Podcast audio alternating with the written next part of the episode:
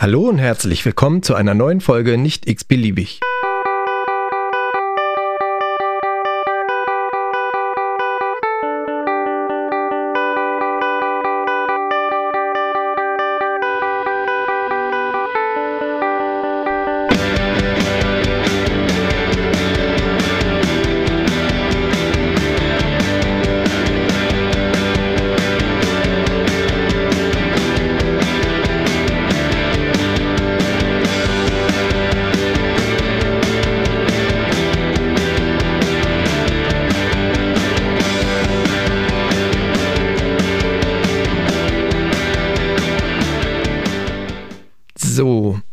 Schnell sind zwei Wochen um. Heute kommt eine neue Folge, äh, nicht x-beliebig, und eine neue Folge mit der Arbeitnehmerüberlassung, also der zweite Teil der Arbeitnehmerüberlassung. Da hatten wir uns eigentlich was einfallen lassen, wollten zu dritt äh, ein Interview führen oder zu zweit. Stefan und ich wollten ein Interview mit der Jenny, aka Halbtagsheldin, äh, ein Interview führen. Leider gab es ein paar Probleme. Und zwar hat der, der Computer vom Stefan äh, den Stefan einfach sozusagen nicht ins System gelassen. Die Firewall hat ihn rausgeschmissen und er konnte nicht an der Sitzung teilnehmen. Und äh, im Vorfeld schon mal gesagt, der Ton ist heute etwas rumpelig, weil auch ich mein Equipment überhaupt nicht im Griff hatte. Und äh, leider ich vergessen habe, den Ton übers Mikro aufzunehmen und den, der Ton ist jetzt über die Lautsprecher oder über das Mikrofon vom Rechner aufgenommen worden und das ist ganz schön, ähm, naja, nicht ganz so schön. Äh, also Memo an mich selbst, beim nächsten Mal bitte checken, ob wirklich alles äh, in Ordnung ist und alle Sachen gut funktionieren. Vor allen Dingen, wenn man so ein langes Projekt geplant hat äh, und wenn das dann nicht funktioniert, ist das doppelt ärgerlich. Äh, ich hoffe, die Folge gefällt euch trotzdem. Äh, egal, wo ihr die Folge hört, äh, könnt ihr der Folge gerne auch fünf Sterne geben und äh, eine gute Bewertung schreiben. Ähm, ich habe auch in den Shownotes noch ein paar Links ver verlinkt. Also hingelegt, äh, zum Anschauen hingelegt, die ihr euch gerne mal anschauen könnt. Äh, das sind alles so Sachen und Themen, die auch äh, in der heutigen Folge halt Teil sind. Okay, viel Spaß erstmal mit dem ersten Teil vom Interview mit der Jenny. So, herzlich willkommen zurück. Ähm, eigentlich sollten heute zwei Gäste dabei sein, ähm, aber wie das immer so ist mit der Technik, meistens ist es anders, als man denkt und dann klappt alles überhaupt nicht. Aber ich freue mich, äh, wenigstens einen Gast be begrüßen zu können und habe äh, die Jenny, aka Halbtagsheldin, äh, eingeladen, irgendwie vor, vor Wochen, Monaten mal angefragt und ich glaube schon einmal verschoben, äh, krankheitsbedingt und äh, diesmal hat es geklappt. Auf einem sonnigen Mittwochvormittag äh, treffen wir uns per Videocall beziehungsweise ich sehe dich gar nicht, aber Audio-Call und, äh, und wollen mal über das Thema, über das Thema Leasing, äh, speziell in der Pflege sprechen, aber vielleicht stellst du dich erstmal ganz kurz vor. Ja, ich danke dir erstmal für die Einladung. Äh, du hast mich ja namentlich schon vorgestellt. Ich bin Jenny. Ich ähm, bin 36 Jahre mittlerweile alt und oder jung, egal, egal wie man es drehen möchte. Ähm, genau, ich äh, bin Fachkrankenschwester für Anästhesie und Intensivmedizin und mittlerweile seit roundabout 14 Jahren im Beruf und seit 2000, Ende 2020 jetzt im Leasing unterwegs hier in Berlin. Ja, das habe ich auch gelesen. Aber du machst ja tatsächlich auch noch äh, ein paar andere Sachen, äh, außer, außer Leasing. Ähm, äh, auch ein paar andere Sachen, die ich mir tatsächlich auch mal angeschaut habe, über die wir vielleicht nachher gerne auch noch reden können, weil, weil es mich persönlich auch interessiert, aber vielleicht auch den einen oder anderen, der hier zuhört. Ähm, und zwar machst du, machst du noch einen Blog über deinen Arbeitgeber. Mhm. Habe ich gelesen. Da habe ich jetzt äh, noch nicht wirklich viel Inhalt lesen können, weil ich wenig Zeit hatte. Ähm, aber darauf können wir gerne nochmal eingehen. Äh, dann bist du Mitglied im Bochumer Bund. Auf den Bochumer Bund bin ich auch erst im letzten Jahr aufmerksam geworden. Der etabliert sich gerade so ein bisschen als, ähm, als Gewerkschaft für die, für die Pflege, also für die, also als Spartengewerkschaft für die Pflege, mhm. habe ich das Gefühl. Oder Ho hoffe, so, ich, ja. hoffe, hoffe ich, dass das in den nächsten äh, Jahren und Monaten halt vielleicht auch in, im Bundesland Berlin ankommt, in, in anderen Ländern, Bundesländern, also Nordrhein-Westfalen zum Beispiel, wo der ja herkommt, der Bund, oder wo er gegründet wurde vor, ich glaube jetzt mittlerweile drei Jahren, 2020 habe ich gelesen, ne, ist der gegründet worden, ähm, ist der ja schon weit mehr verbreitet und hat auch da, glaube ich, die meisten Mitglieder aktuell. Ähm, dann bist du auch Mitglied in der DBFK. Mhm. aber nicht aktiv, so wie ich, wie ich das gelesen habe. Und tatsächlich auch noch Mitglied bei den, äh, bei den Grünen, ähm, der Partei Bündnis 90 Die Grünen. Äh, mhm. Das sind ja schon mal viele, viele Sachen auf der Agenda, die man erstmal mit äh, Beruf und Familie äh, ähm, vereinbaren muss. Ne? Also ja, das ist nicht immer einfach, wobei man sagen muss, also im Bochumer Bund und auch im DBFK bin ich bis dato weitgehend passiv Mitglied. Also einfach, weil es so ist, wie du schon sagst, dass das Zeitfenster, was man eben als ähm, ja, Beruflerin und als äh, Mama und Partnerin hat, äh, doch, gerade wenn die Kinder noch so jung sind, eher klein ist. Also da muss ich wirklich gucken, was ich damit reingequetscht kriege in das bisschen Zeit, was dann vom Tag noch übrig bleibt. Und äh, ich möchte gern aktiver werden. Das ist äh, großes Vorhaben von mir. Muss aber noch gucken, in welchem Rahmen ich das, das tatsächlich für mich realisieren kann. Mhm. Also das kann ich auch verstehen und ähm, ich habe tatsächlich äh, auch den Schritt äh, oder bin den Schritt gegangen und bin auch Mitglied beim äh, DBFK geworden. Äh, einfach nur, also ich kann es ehrlich zugeben, weil ich das bei dir gesehen habe und weil also ich der Meinung bin, also es war ich schon vorher auch, ich, ich war halt, ich glaube in den letzten 10, 20 Jahren halt sehr oft auf dem High gewesen. Während der mhm. Fachweiterbildung hat man ja dann auch die Karten umsonst bekommen und musste kein, kein, äh, kein Frei- oder keine Fortbildung, äh, Fortbildungstage beantragen dafür. Und äh, die Vorträge äh, fand ich schon immer enorm wichtig und aber was mich immer noch so ein bisschen gestört hat, dass das immer noch so weit weg von der Basis ist. Ne? Also ja. dass die, die, die Pflegebasis, und da rede ich jetzt nicht mal von uns im Krankenhaus, sondern halt auch die Pflegebasis in einem, in einem Pflegeheim, in der ambulanten Pflege, äh, für die ist das null greifbar. Ne? Also die, die wissen das halt teilweise gar nicht, dass sowas existiert und dass, dass es ein Interessenverband ihrer beruflichen äh, Orientierung oder ihres Berufes ist. Und äh, das finde ich halt tatsächlich ein bisschen schade und hätte mir gewünscht, dass da vielleicht auch ein bisschen mehr Präsenz und bin jetzt auch einfach deswegen auch damit Mitglied geworden. Wobei ich sagen muss, gerade wenn wir jetzt vom Hai ausgehen, da ist ja der oder die, die, Hauptteil derjenigen, die den Hai besuchen, ist ja schon eher Fachpflege, wenn dann und Ärzteschaft. Also mhm. ich möchte mal sagen oder mal behaupten, das, das darf mich gerne jeder widerlegen, äh, dass da der, sag ich mal, normale Pfleger, die normale Pflegerin, also ohne Fachweiterbildung eher nicht zu finden sein wird, ja. sondern meistens ja. eher die, Fachexper die Fachexperten dann. Hm. Ja, da hast du natürlich recht. Da habe ich mir gar nicht Gedanken drüber gemacht, weil das immer, immer, immer, genau in dem, äh, also die Themen, die mich da so äh, gerade auf dem High ähm, ähm, angefixt haben, das waren halt ja schon fachspezifisch eher für die Intensivstation. Ja.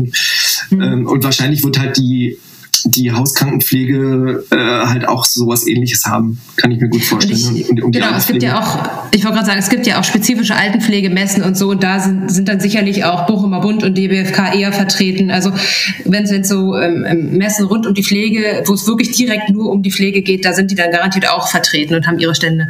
Hat man ja auf dem Deutschen Pflegetag letztes Jahr auch gesehen und vorletztes Jahr, da waren die ja auch an, an beiden, äh, auf beiden, in beiden Jahren vertreten. Mhm.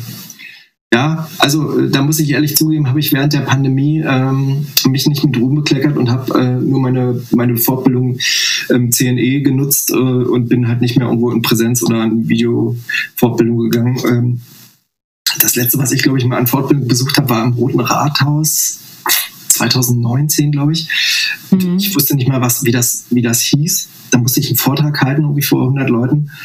Und äh, aber keine Ahnung, wie das hieß ist es der deutsche der Berliner Pflegetag? Es war im Herbst, war im Herbst und waren viele Leute da. Das also ich, das kann sein, dass das der deutsche Pflegetag war. Also ich weiß ehrlich gesagt nicht genau, wo der 2000, ich glaube 2019 war ich gar nicht, aber die Jahre danach war ich immer da. Deswegen kann ich gar nicht sagen, ob das, ob das da zu dem Zeitpunkt im Roten Harthaus. Wäre aber cool, ist ja eine coole Location, war im Roten Harthaus. Ja. Muss man auch erstmal können. Es hat äh, Spaß gemacht, aber ich habe tierisch Kopfschmerzen gehabt. Also danach gab es irgendwie noch so Essen in irgendwelchen Konferenzzimmern. Dann bin ich nicht hingegangen. Weil die Kopfschmerzen bin nach Hause gefahren. Mhm. Das war mir dann zu anstrengend. Also man, man wartet da den ganzen Tag auf seine, keine Ahnung, 25 Minuten Vortrag, bereitet sich total voll ja, voll. vor und zieht, zieht seine schicksten Jugendweihklamotten an, wo man kaum noch reinpasst und ähm, trinkt viel zu wenig und hat dann Riesenkopfschmerzen und lässt das Essen im Roten Rathaus ausfallen. Naja, dann permanent Adrenalin und Cortisol ah, und alles. Und das war alles zu viel. Aber das sollte man wirklich nutzen und dahin gehen. Also so die, ja. die, die Sachen, die ich da trotzdem am Rande immer noch mitbekommen habe oder ich besucht habe, die äh, waren eigentlich immer toll. Ne? Also mhm. beim Hai, also wir schweifen gerade ein bisschen ab, aber beim Hai war das immer so, dass man, glaube ich, nicht jedes Jahr hingehen muss, weil sich viele Themen, die gerade im Intensivbereich ähm, sich widerspiegeln, da passiert nicht wirklich viel innerhalb von einem mhm. Jahr. Also hatte ich ja. immer das Gefühl. Ne? Also für mich war immer so, dass das Wiening und Delir, das waren immer so meine, meine Kernthemen, wo ich immer was mitnehmen wollte. Ähm, mhm. Und ich dachte so, ja, das hatten wir doch alle schon. Da ist jetzt Gut, ich finde die, find die ganzen Reanimationssettings immer noch ganz spannend. Da ändert sich ja doch alle Nase lang immer mal was, wie man was, ob kühlt man jetzt, kühlt man nicht, ja. solche Sachen. Aber das stimmt schon. Vieles, vieles äh, ja, braucht dann auch eine ganze Weile, bis sich dann doch was ändert. Also jedes Jahr macht es wahrscheinlich nicht unbedingt Sinn, aber jedes zweite ja. denke ich, ist das schon ganz gut. Also, wenn ihr die Chance habt, nutzt das, geht dahin. Ja, richtig. Generell und, auch und die meisten, die meisten Arbeitgeber, die meisten Arbeitgeber bezahlen das sogar. Mhm. Wenn man rechtzeitig sein, ähm, seinen Fortbildungsantrag abgibt, dann machen die das. Jedenfalls ist es bei uns so. Aber warum ich dich ja eigentlich eingeladen habe und was jetzt hier die, die jetzige Folge halt der, der zweite Teil davon ist, äh, wir wollen ja eigentlich überwiegend so um, ums Leasing her, drumherum reden. Ne? Das ist ja ein mhm. aktuelles Thema und äh, aktueller denn je und äh, wird auch in den Medien immer wieder hochgeheizt und hochgepeitscht. Ich kann jetzt von mir aus sagen, ich sehe das immer nur im Bezug auf Berlin. Ja, also ich sehe den Bezug nicht, äh, nicht deutschlandweit, obwohl ich habe mal eine, ein paar Jahre lang äh, Reanimationsfortbildung gemacht ähm, ähm, im, im, ostdeutschen Bundesgebiet, ne? also bis Chemnitz, Chemnitz, äh, was war noch Dresden und Halle. Ja, bin da hingefahren und habe Leute für eine, für eine Firma extern sozusagen BLS-Unterricht gegeben, also Management und, und, und Basic, Basic Life Support. Und ähm, habe da auch viel mit, mit Leasingkräften zu tun gehabt, die halt so überregional geleast haben, die dann halt mhm. wochenweise irgendwie gewohnt haben und so. Ähm, aber da kann ich jetzt halt nicht sagen, wie, also das war sowieso ein spezielles Konstrukt, auch dieses ähm, häusliche Beatmungscenter. Äh, mhm. Das ist äh, tatsächlich auch vielleicht noch sogar eine ganze Folge wert, äh, da, das mal aufzudröseln, ähm, wie schlimm das teilweise auch ist und an welchen Zuständen die Leute da manchmal arbeiten müssen. Mhm. Ähm, oder so war es jedenfalls noch vor, vor ein paar Jahren, als ich das noch gemacht habe. Also, was die mir da immer für Geschichten erzählt haben. Äh, aber in Berlin, glaube ich, ist das halt äh, mit, dem, mit der Zeitarbeit oder mit der Arbeitnehmerüberlassung so der, der Hotspot hier so in, im Nordosten von, von der Republik. Ne? Also es ja. gibt, glaube ich, jede, jede Großstadt, Hamburg, München, Köln, die werden halt auch so ihre, äh, ihren, ihren Hotspot haben, was, was Leasingpersonal angeht. Anders als zum Beispiel das Kreiskrankenhaus Eisenstadt.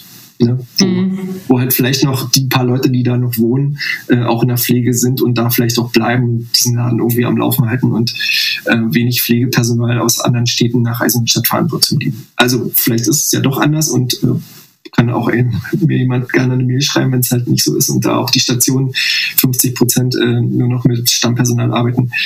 Ähm, aber ich glaube, in Berlin ist das äh, doch noch ein anderes äh, Spiegel oder spiegelt sich anders wieder als äh, in der gesamten Republik. Mhm. Ich. Also auch von den Zahlen her, von den prozentualen ja. Zahlen.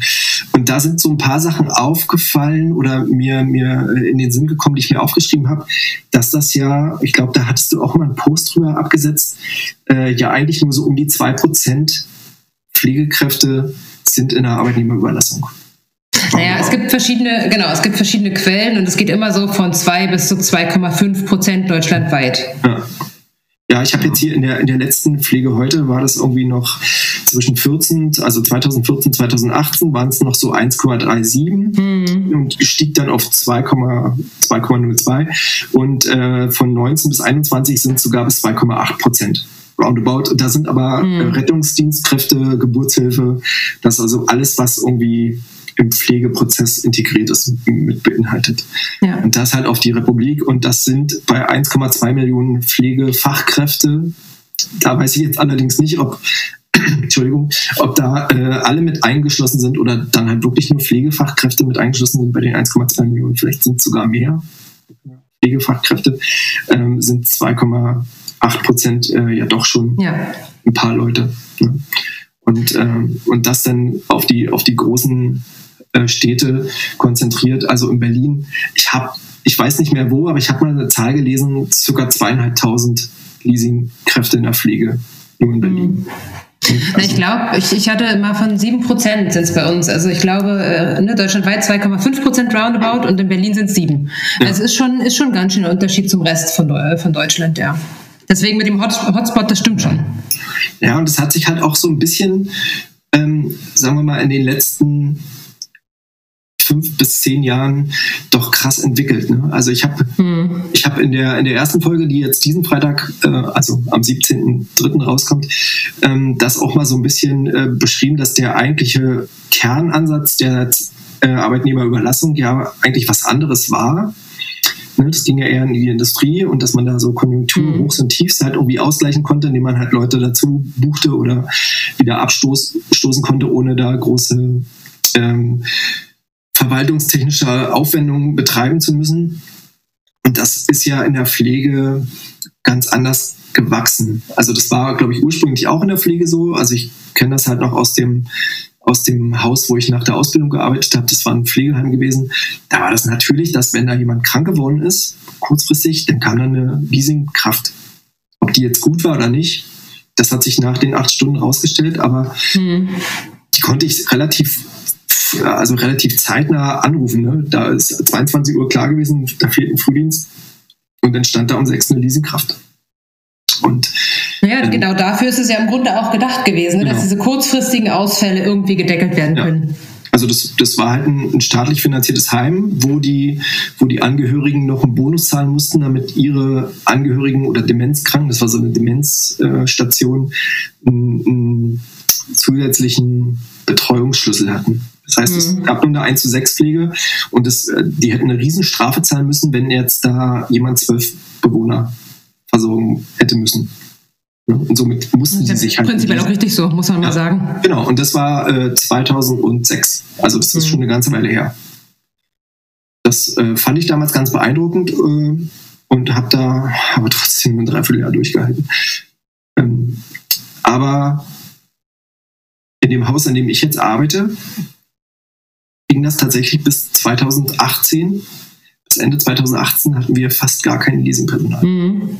Und damit waren wir aber, glaube ich, eins der letzten Bastionen in, in, Berlin, die versucht haben, auf Leasingpersonal zu verzichten. Also das war aber aus mehreren Gründen. Also wir haben halt natürlich viel zu wenig Personal gehabt und mussten halt mhm. mit dem nicht vorhandenen Personal irgendwie das kompensieren, gefühlt. Wie überall. Mhm. Und ähm, aber andere Häuser waren uns schon glaube ich, gefühlt zwei, drei Jahre im Voraus, so was die Unterbesetzung anging. Mhm. Das war halt bei uns immer noch. Aber das kam dann halt mit einem Schlag. Wie ein, wie ein Tornado-Einschlag. Ähm, und die, die Gefahrenanzeigen stapelten sich wirklich äh, ordnerweise äh, in kürzester Zeit.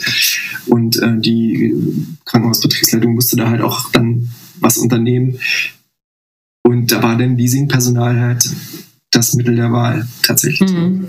Und viele, viele Kollegen sind dann halt auch den Weg gegangen äh, und haben dann über das Leasing oder haben das Haus verlassen und sind dann halt auch ins, ins Leasing gewechselt.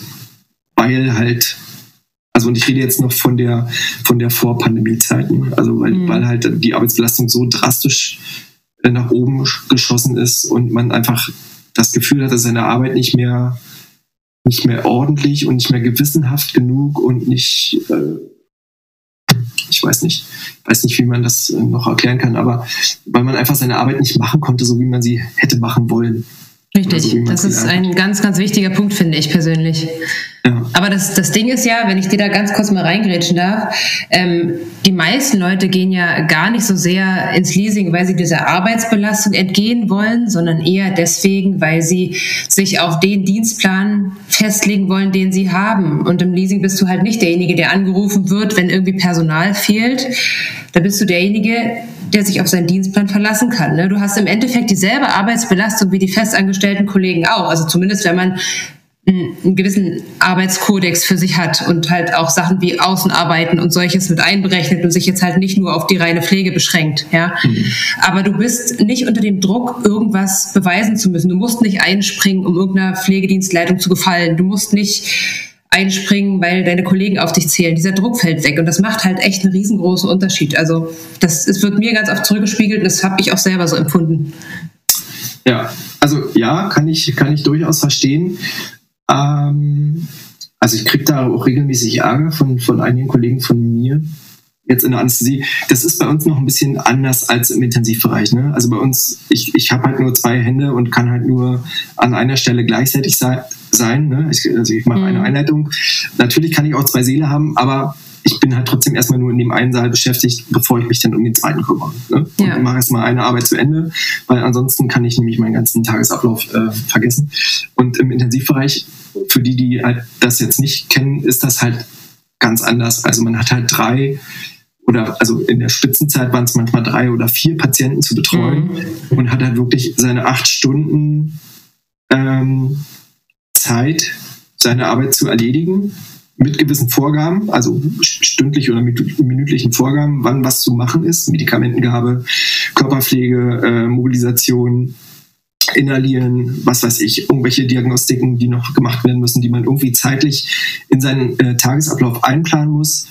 Ähm, was aber im Endeffekt sowieso nie klappt, weil immer irgendwas ja. dazwischen kommt. Ne? Und je mehr Patienten man betreut, desto mehr kommt dazwischen und desto gefrusteter ist man am Feierabend, weil man einfach von dem, was man sich morgens um, um sieben vorgenommen hat, nichts mehr erreichen konnte. Ja, und wenn du dann noch die isolierten Patienten hast, wo einfach schon wahnsinnig viel Zeit allein auf diese Isolation verloren geht, ja. dann hast du im Grunde noch weniger Zeit ne? zwischen diesem ganzen Hin- und Hergespringe zwischen den Patienten. Ja.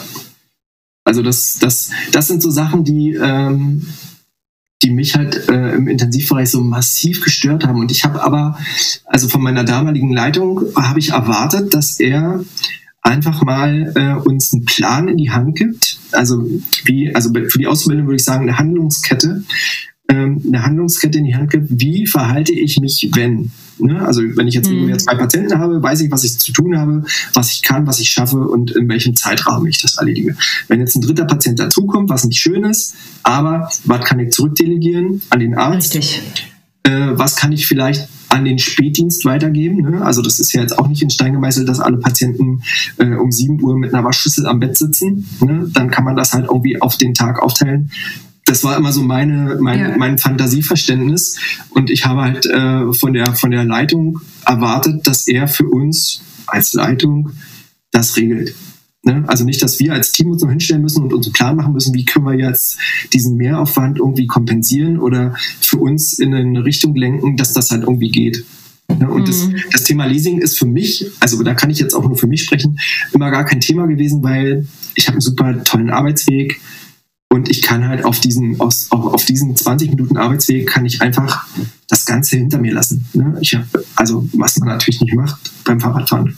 Musik hören, zum Beispiel. Aber Nein, machen wir alle nicht. Das machen wir natürlich alle nicht. Ich singe halt vielleicht laut beim Fahrradfahren.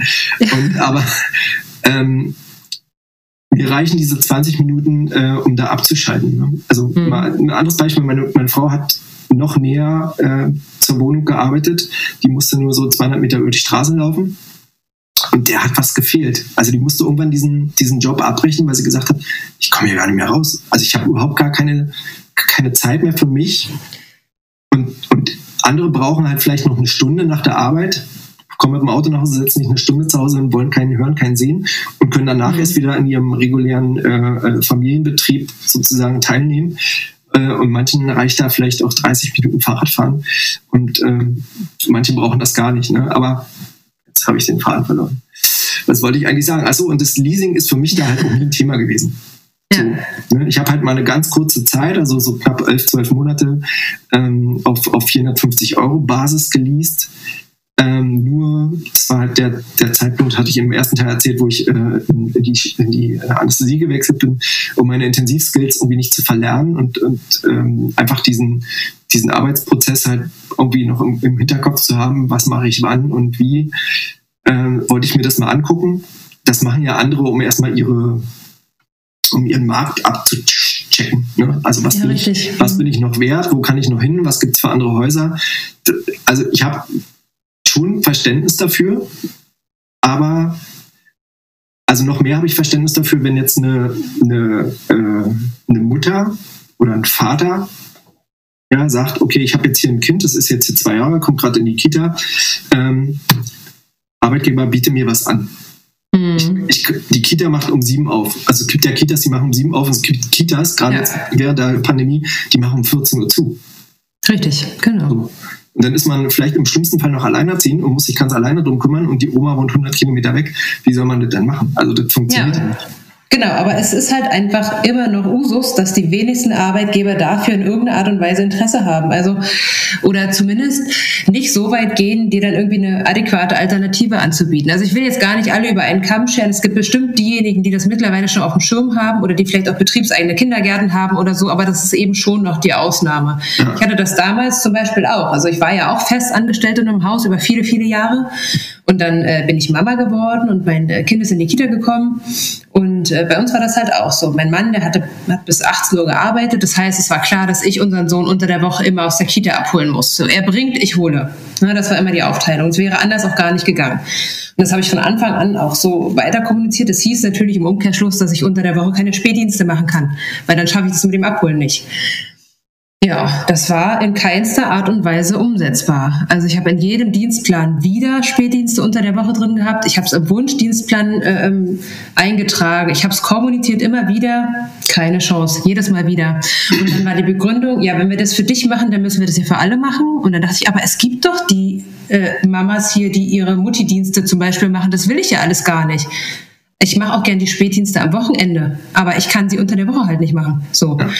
Und da wurde halt auch gar nicht drauf eingegangen. Und das, das war so der erste, der erste ähm, Wink für mich, dass ich gucken muss, welche Alternativen es für mich gab oder gibt. Und dann kam bei mir noch dazu, äh, dann, wir wissen es ja alle, mit kleinen Kindern, Kita und schwuppsdiwupps, Immunsystem, die werden halt alle erstmal krank. So, das ja. ist so. Und dann meistens auch ständig und hintereinander weg.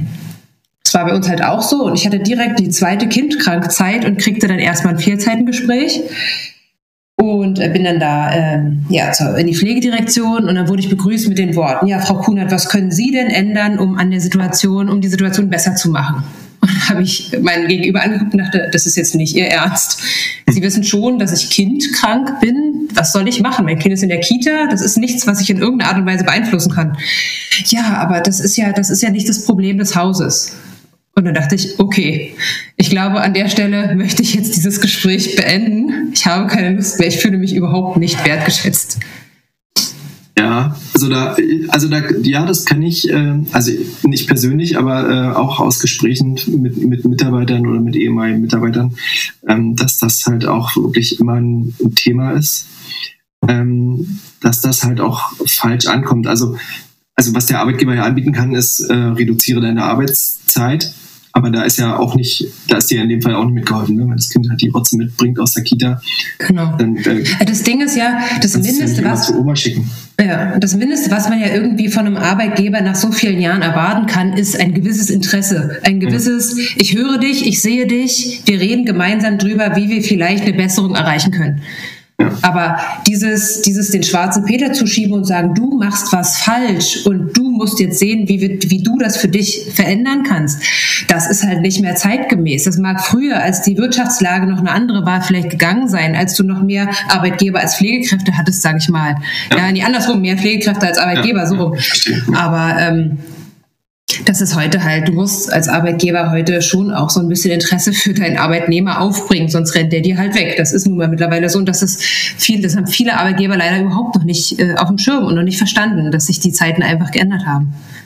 Also da hoffe ich tatsächlich ganz fest, ähm, dass, also ich habe ja so ein paar, so ein paar Folgen ähm, schon gemacht. Ich glaube, jetzt ist hier die 15. oder 16. Folge.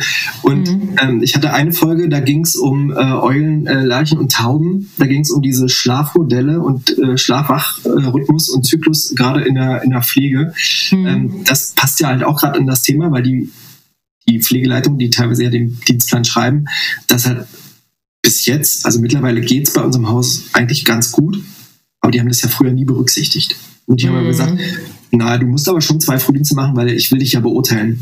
Und dann waren die Frühdienste natürlich am Wochenende, wo die Leitung gar nicht da ist. Hm.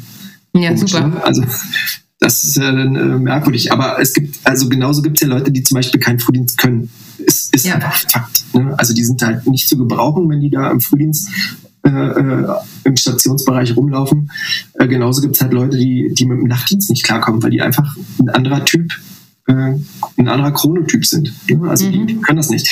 Und wenn man, also eine, eine gute Leitung für mich geht darauf ein. Natürlich, wenn ich ein kleines Richtig. Team habe, nur mit, mit 10 oder 20 Leuten, ähm, kann ich das nicht jedem recht machen. Ja, das muss natürlich auch, also man muss halt auch die andere Seite sehen. Das ist halt, das gibt halt, ähm, beim Urlaub ist das halt ähnlich. Ne? Wenn ich halt mhm. den Urlaubsplan, äh, das, ich habe ähm, ein, ein, ein Podcast gehört, Zwischenschicht, äh, mit, der, mit, einer, mit einer Pflegedirektorin aus dem Kiez-Krankenhaus in Berlin. Und da ging es auch um den, um den Urlaubsplan. Und dieser Podcast wird auch, glaube ich, von einer Leasing, Pflegeleasingkraft und äh, von einem, der gar nichts mit der Pflege zu tun hat, gemacht. Du warst ja auch schon mal da äh, als Gast gewesen.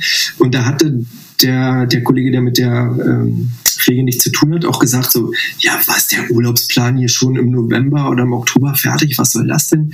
Aber ich glaube, das ist halt für einen großen Betrieb, der, und ich rede jetzt mal über unser Haus, wir sind, glaube ich, 750 Pflegekräfte, ähm, das muss halt auch schon geplant werden, das muss abgestimmt werden, der Betriebsrat muss da noch drüber schauen, muss das freigeben.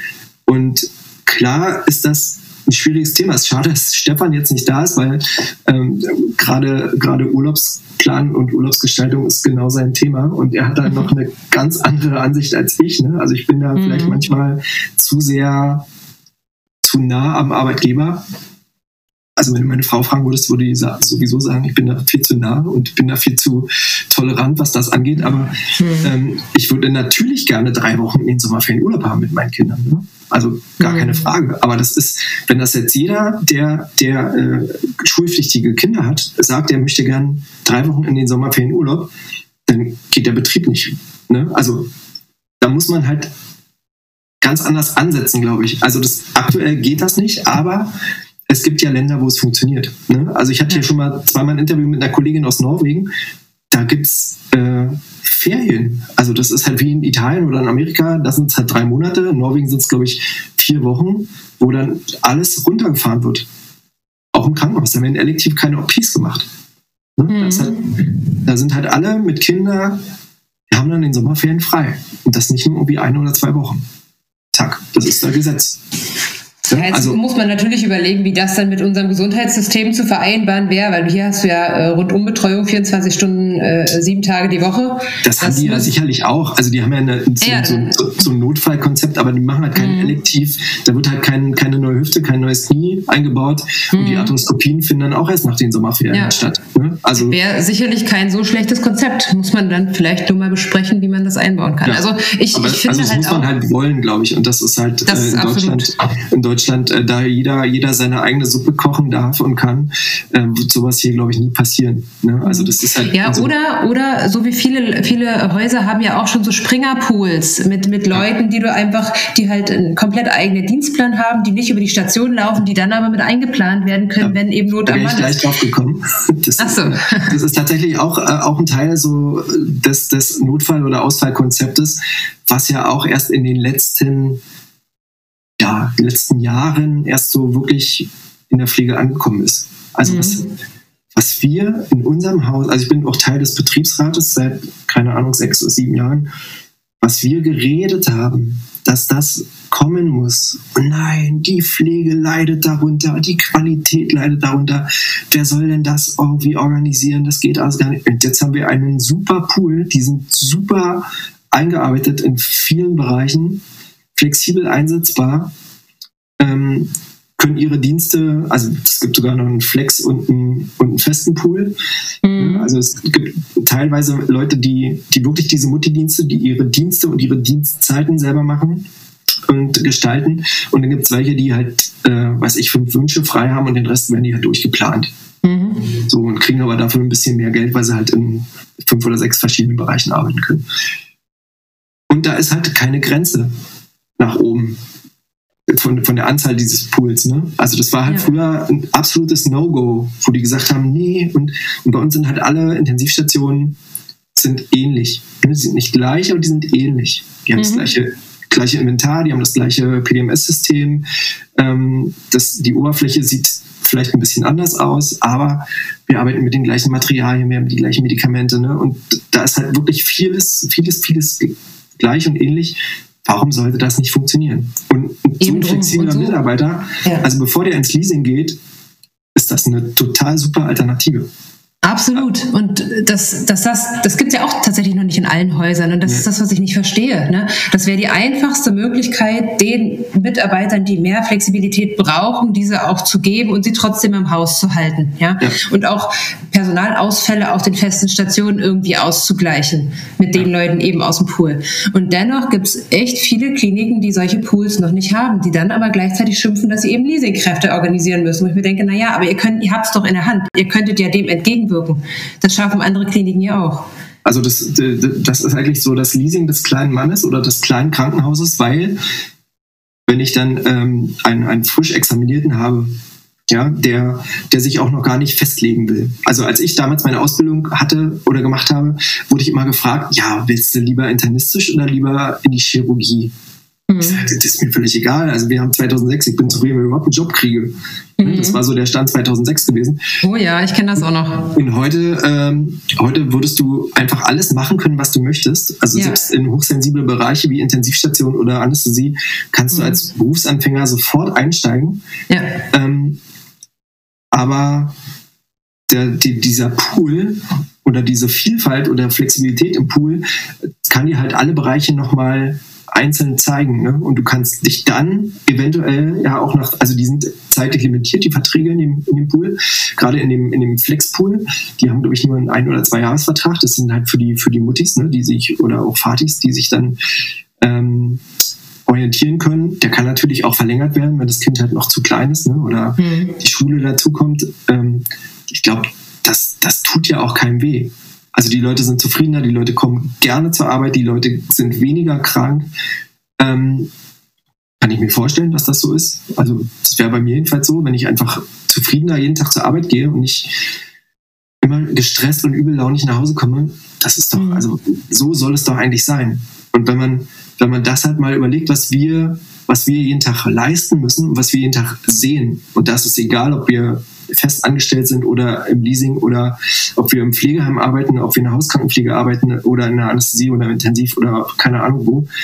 Das sind ja, also wir, wir sind ja nicht in einem Lager angestellt und äh, transportieren irgendwelche Kisten von A nach B oder müssen Pakete bei Hermes sortieren, sondern das ist ja wirklich ein, ein hochsensibler, wichtiger Job und wir arbeiten einfach mit Menschen. Ne? Also das, mhm. das ist halt wie, wie eine Kindergärtnerin oder ein Kindergärtner einfach mit, mit Menschen arbeitet und eine super Verantwortung hat. Ne? Mhm. Wo sich dann Eltern aufregen, warum, warum äh, geht ihr mit den Kindern nicht raus? Warum geht ihr nicht ins Kino? Warum geht ihr nicht mit denen mal irgendwie an den Müggelsee? Ja, weil ich, wenn ich Pech habe, einfach morgen im Knast sitze. Richtig, wenn da ja. irgendwas falsch läuft und ich mal eine Minute unaufmerksam bin, läuft irgendwas falsch. Und wenn ich in der mhm. Pflege eine Minute unaufmerksam bin, dann ist da jemand tot. Ja, richtig. Aber das wird ja auch so gar nicht wahrgenommen. Ne? Also diese, diese Verantwortung, die man trägt, das ist ja oftmals gar nicht so, so gewichtig. Ja. Zumindest merkt man das nicht an den Punkten, die das widerspiegeln könnten. Also siehe, wenn es allein der Punkt Anerkennung und so weiter, ja, aber auch Gehalt. Ich meine, wenn man überlegt, was, was, was, was ist denn wertvoller als ein Menschenleben? Gerade wenn der Mensch so vulnerabel ist, dass er sich selber nicht helfen kann und auf Hilfe anderer angewiesen ist, dann ist doch das eigentlich das oberste Gut, was man hat. Und das wird ja, das spiegelt sich in so wenig Punkten wieder, wenn man sich den, den Pflegeberuf anguckt. Ich meine, es gibt sicherlich Bereiche, in denen auch, sage ich mal, die, die monetäre Vergütung okay ist. Ja, das will ich gar nicht abstreiten. Es ist nicht immer überall alles schlecht bezahlt. Aber wenn man sich einfach, wenn man das mal wirklich auf andere Bereiche, Wirtschaft und so weiter von der Verantwortungsebene überträgt, dann ist der Vergleich, dann hinkt der Vergleich halt ganz schön, wenn man in die Richtung guckt. Und das finde ich halt auch ganz schön traurig. Ja, also da ist die Spanne dann einfach, äh, einfach zu, zu wenig. Also wenn ich jetzt, äh, sagen wir mal, den hochsensiblen Bereich der Pflegekraft sehe im Verhältnis, also ich will jetzt da keinem zu nahe treten, aber es gibt halt Berufe, die weitaus wesentlich weniger Verantwortung haben und die sind nur wenige hundert Euro brutto entfernt von dem, was ich verdiene. Mhm. Das sind dann meistens wahrscheinlich auch Berufe, die selber dafür sorgen, dass irgendwie Geld generiert wird. Ne, das tut die Pflege an sich ja nicht. Die sind ja auch immer noch, äh, äh, wir rechnen uns ja doch auch noch zum großen Teil über den Arztberuf ab, beziehungsweise haben ja eigentlich, also Pflege an sich verdient ja nicht. Äh, weißt du, was ich meine? Ja. Der Pflegeberuf an sich wird ja nicht, also so Beratung und so weiter, das, das sind ja keine abrechenbaren Dienstleistungen. Oder bis jetzt zumindest noch nicht in dem Ausmaß, wie es sein sollte. Der Arzt, der kann alle seine Tätigkeitsschritte abrechnen, die Pflege tut das noch nicht. Und das ist halt, glaube ich, der, der Stein, an dem es ganz schön hinkt, muss man sagen. Ah, also da hat der Spahn äh, tatsächlich, ähm, als er Gesundheitsminister war, schon so ein paar Sachen in die Wege leiten wollen. Ähm, da stecke ich jetzt aber auch zu wenig in der Materie zu sagen, ob, er das umgesetzt hat oder ob das auch nur zeitlich limitiert war, wie so vieles bei ihm, äh, was jetzt wahrscheinlich Ende 23 oder 24 sowieso alles ausläuft. Ähm, und der, der Lauterbach hat halt irgendwie einfach zu viel auf seinem, auf seinem Zettel und verhaspelt sich in seinen Studien vorgelesen, äh, dass, dass das einfach auch, also dass die Pflege da einfach auch viel zu kurz kommt. Ne? Und mhm. wir als uns von Jahr zu Jahr irgendwie über Wasser halten müssen äh, mit irgendwelchen Versprechungen. Ähm, die dann halt in der nächsten Legislatur irgendwie wieder komplett wegbrechen. Ja. Ne, so ist das bis oft leider oft gewesen, genau. Und, und, ähm, und so ist das mit dem Leasing halt auch. Also ich kann mich daran erinnern, vor, ich weiß nicht, sechs, fünf, sechs Jahren ähm, war das ganz großes Thema, auch bei uns. Leasing muss ausgerottet werden und die, mhm. wir blockieren die und innerhalb von drei Monaten gibt es keine Leasingfirma mehr. Ne? Wir blockieren mhm. jetzt alles und es wird überhaupt kein, das war überhaupt nicht machbar. Ne? Und das ist, glaube ich, mhm. also ich finde, es ist halt auch der falsche Weg. Ähm, das also Verbot ist eigentlich immer ein falscher Weg, egal ob es jetzt Leasingverbot ist oder ein Parteiverbot ist. Ne? Also das, das muss man, das muss man irgendwie anders demo, demokratisch klären. Hm. Das, das, ist meine Ansicht. Ne? Also ich, ich bin jetzt tatsächlich kein, kein wirklicher Freund von Leasing, gebe ich ehrlich zu. Ähm, aber es ist notwendig als Auswahlkonzept. Und es gibt halt Leasing und es gibt Leasing.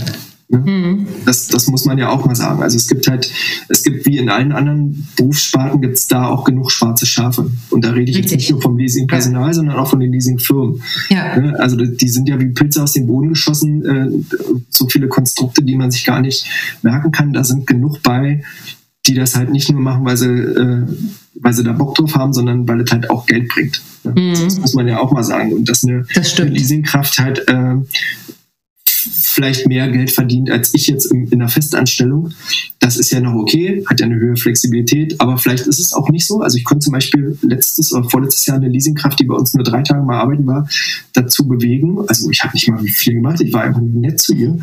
Und ähm, die hat danach bei uns angefangen und hat gesagt, äh, die Kohle ist es nicht. Ne? Also ich verdiene bei euch sogar mehr, als ich im Leasing verdient hätte. Das Aber ist ja das, was ich sagen will, genau. Also wenn wir jetzt mal wirklich, äh, keine Ahnung, fünf Jahre zurückgucken, da waren, glaube ich, die Summen, die du als Leasingkraft äh, verdienen konntest, waren zum Teil noch höher als ja. jetzt. Also das ist nicht mehr so, dass dieser finanzielle Unterschied so riesengroß ist. Ja, ja aber irgendwo die muss es ja hingehen, das Geld, weil auf dem, auf dem Papier an der Jahresendabrechnung kostet dem Haus die Leasingkraft das Dreifache von einer Festanstellung. Ja, nun muss man aber auch dabei, äh, ja, ja, schon, aber andererseits, wenn man sich diese ganzen Summen mal anguckt, dann wird da oftmals die ganzen, werden die Urlaubszuschläge, das alles, die Krankheitsausfälle, das alles wird nicht mit einberechnet. Ne? Also ich glaube, dass die Summe, die das, die, die Kliniken für eine Person ausgeben, wenn man da eben alles mit reinzählen würde, so wie es beim Leasing ja auch der Fall ist, da wird ja auch alles mit reingezogen, weil du ja als, als Krankenhaus auch eine Pauschale für verschiedene Dinge eben für die Leasingkraft zahlst, dann ist, klar, der Unterschied ist noch da, weil die Firmen wollen verdienen, das ist auch logisch, das ist, das ist Marktwirtschaft. Ne? Aber ich glaube schon, dass wenn man sich diese Zahlen anguckt, dann wird da, das wird immer so ein bisschen schön dargestellt. Dann ich heißt es immer, keine Ahnung, für deine, für unsere festangestellte Kraft, äh, weiß ich nicht, geben wir äh, weiß ich nicht, im Monat 4000 Euro aus, sagen wir jetzt mal marginal. Ja, es ist jetzt, ist jetzt ein bisschen pauschal, stimmt wahrscheinlich auch nicht die Summe, aber es variiert ja auch von Haus zu Haus. Und dann heißt ja, aber die Leasingkraft, die kostet uns viel, viel mehr, keine Ahnung, das Dreifache. So. Ja. Und denke ich mir, na ja, euch kostet die festangestellte Person aber auch eigentlich mehr, weil ihr da in diese Summe, das ist das Grundgehalt. Da ist aber nicht die der Urlaub mit einberechnet, da ist nicht der Krankheitsausfall mit einberechnet, da sind keine Fortbildungen mit drin. Also weißt du, dieses alles, was noch oben drauf kommt, das steckt in dieser einen kleinen Summe nicht drin. Und würde man das noch oben drauf rechnen, dann wäre die Summe oder dieser Unterschied gar nicht mehr so gigantisch groß, wie er dann immer dargestellt wird. Das kann tatsächlich sein. Also da bin ich auch zu wenig BWLer, um das um das jetzt auseinanderrechnen zu können. Ähm, aber ich weiß halt, dass die, die Kosten fürs Leasing, gerade bei uns im Unternehmen, wirklich drastisch äh, nach oben ja, geschossen das sind. Das glaube ich auch. Das will ich damit Jahren. auch gar nicht in Abrede stellen. Hm. Und, und dass man da, äh, dass man da halt irgendwie ähm, auch drüber nachdenken muss, dass so ein Krankenhaus muss wirtschaftlich arbeiten. Das mhm. ist, ist, ja leider so. Ne? Und viele, mhm. also ich arbeite jetzt nicht bei einem privaten Krankenhaus, aber private äh, Organisationen oder private Trägerschaften ähm, wollen halt ihre Dividende an dem Aktionär oder wer auch immer da seine Anteile hat, auszahlen. Und die liegt in der Regel zwischen 7 und 9 Prozent jährlich die, die die halt haben wollen. Und Wobei man da an der Stelle auch überlegen muss, ob das Sinn macht, äh, ein Gesundheitsunternehmen an die Börse ja. zu schicken. Ne? Das, ist, Aber das halte ich für stark fragwürdig.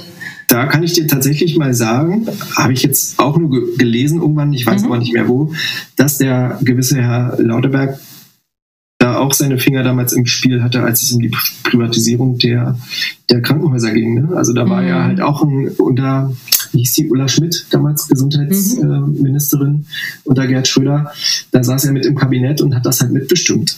Ne? Mhm. Also das war ja so Anfang 2000, 2002, 2003, mhm. als das da so losging. Ähm, da hat er genauso seine, seine Aktien an der ganzen Nummer, dass das so passierte und dass die, mhm. die Kliniken ähm, aufgekauft wurden und die ganzen Größen ähm, die die Pflege halt auch kaputt gespart haben über die Jahre. Mhm. Also wo spart man denn am ersten? Das ist halt am Personal. Ne? Und, die, und die Ärzte braucht man, weil die Ärzte verdienen das Geld. Und wie du vorhin schon sagtest, und die Pflege äh, verdient halt nichts. Also das hat sich ja jetzt ein bisschen geändert, dass wir die Pflege ja, genau. schon auch äh, separat bezahlt bekommen. Und äh, ich glaube, bis, bis Ende 23, Ende 24 ist auch noch die, die jede Einstellung äh, refinanziert über den Staat. Ne? Aber da komme ich jetzt zu noch einer anderen Folge, die ich mal, ich glaube, das war die zweite mit den Generationen. Es kommt halt keiner nach. Ja. Es sind halt auch einfach, einfach demografisch viel zu wenige Auszubildende. Und jetzt durch die Pandemie halt auch noch viel zu wenig Auszubildende, die halt auch wirklich äh, eine gute Ausbildung genossen haben Ne? Also da sind, da sind so viele Abbrecher in den, in den, in den Ausbildungen, die einfach äh, ihre Prüfung nicht schaffen oder halt vorher wirklich schon die Flinte ins Korb werfen und sagen, nee, mache ich nicht. Mhm. Ich kann ich mir nicht vorstellen. Und ich kann mir nicht vorstellen, äh, nach diesen drei Jahren in diesem Beruf zu arbeiten. Ja. Ne? Und dabei ist es eigentlich so ein, so ein, wir hatten vorhin, als wir noch äh, ohne, ohne Aufnahme gesprochen haben, schon drüber gesprochen, das ist eigentlich so ein flexibler, toller, schöner Beruf und wo du ja, in wirklich richtig. ganz, ganz verschiedenen Nischen arbeiten kannst. Und und ähm, du nicht festgebunden bist an einen Bereich. Ne? Und klar kannst du mal sagen, ich gehe mal irgendwie ein Jahr ins Leasing, weil ich mir einfach was anderes angucken will. Oder, ich, oder du bist halt der Typ, der sagt, ähm, nee, ich bleibe 20 Jahre in dem Unternehmen, weil, ähm, weil ich das so geil finde oder weil es halt bei mir um die Ecke ist und äh, weil ich mich jetzt da auskenne. Ne? Also ich kann für mich sagen, ich, ich, ich fühle mich in meinem Haus wohl, es ist nicht alles toll. Mhm. Das ist es meistens nicht. Aber ähm, ich kann mit dem mit dem umgehen und ich kann damit leben, ähm, dass Sachen passieren und es, ich habe halt in, in 15 Jahren, in denen ich jetzt in dem Haus arbeite, halt Prozesse mit äh, durchlebt, wo, wo ich festgestellt habe, okay, es bewegt sich hier was. Mhm. Also es ist halt, das ist halt wie in der Politik. Man kann halt viele Sachen fordern. Ich gehe auf die Straße, ich demonstriere, aber es ist, heißt ja nicht, dass es morgen anders ist. Und genauso Richtig. ist es halt beim, beim Arbeitgeber und genauso ist es in der Pflege. Man muss schon hartnäckig am Ball bleiben und man muss halt auch immer wieder auf, auf Missstände hinweisen, um, um eventuell dann doch mal Sachen zu ändern. Und man muss äh, vielleicht auch mal den Schritt gehen und mal in, in äh, zum Beispiel die BFK in so eine Gesellschaft einzutreten, um mal vielleicht auch Teil von etwas zu sein und ähm, auch eine Stimme zu haben. Mhm. Also das, das ist ja, ja, das ist ja, glaube ich, auch noch ein riesengroßes Problem, dass viele Pflegekräfte gar nicht wissen, welche Möglichkeiten sie eigentlich haben, gerade um eben auch selber auf den Beruf einzuwirken, auf das einzuwirken, was mit uns als Pflegefachkräften gemacht wird und wer, wie, wer, sage ich mal, die Entscheidung für uns trifft, ja. Und gerade so Berufsverbände, äh, Berufsspartengewerkschaft und so weiter. Das sind alles Möglichkeiten, selber proaktiv zur Veränderung seinen Teil beizutragen. Es ist halt, wir sind halt mittlerweile an einem Punkt, wo es eben nicht nur darum geht, Dinge zu ertragen und Dinge zu äußern, sondern es geht auch darum, Teil der Veränderung zu sein. Und ja. nicht immer nur zu sagen, ich, ich sehe, dass was falsch läuft und ich makle das an und, und sage, das ist ganz oll und die ne, doofe Regierung und so weiter. Aber es, es hilft halt nichts, wenn sich nicht die Leute auch finden So, genau an dieser Stelle werden wir in 14 Tagen weitermachen. Ähm, ich hoffe, der erste Teil hat euch ganz gut gefallen. Ähm, und ihr hört auch beim zweiten Teil mit. Äh, also wir sind wirklich nochmal gut 40 Minuten unterwegs und äh, ich diskutiere oder ich äh, schweife mit Jenny ab in die, in die Welt der Pflege und des Leasings und äh, wie es äh, vielleicht auch anders werden kann in der Pflege und was wir im Einzelnen vielleicht auch dafür tun können. Ja. Also, das soll es bis hierher gewesen sein. Ich wünsche euch eine schöne Zeit und bis in 14 Tagen. Bleibt gesund. Bis dann. Tschüss.